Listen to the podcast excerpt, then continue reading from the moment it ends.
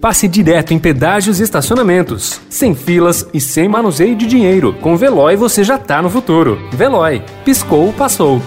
Notícia no seu tempo.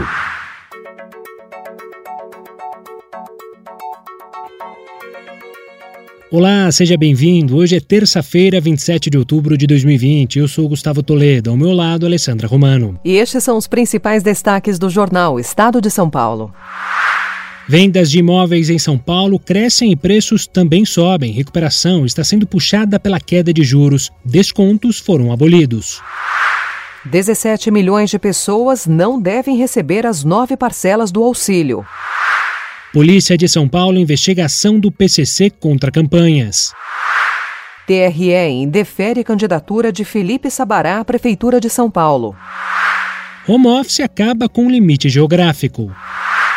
STF tende a optar pela vacinação compulsória. Parques também serão abertos aos sábados, domingos e feriados em São Paulo. São Paulo terá teste de Covid pela saliva. Para Jim O'Neill, criador do termo BRIC, proximidade com Trump não ajudou o Brasil. Lua tem muito mais água, dizem cientistas. Mostra de José Roberto Aguilar no Centro Cultural Fiesp é aberta ao público. Notícia no seu tempo. Pegando a estrada ou só indo no shopping? Com o Veloy você já está no futuro e passa direto em pedágios e estacionamentos, sem filas, sem contato e sem manusear dinheiro. Aproveite 12 mensalidades grátis e peça já o seu adesivo em veloy.com.br.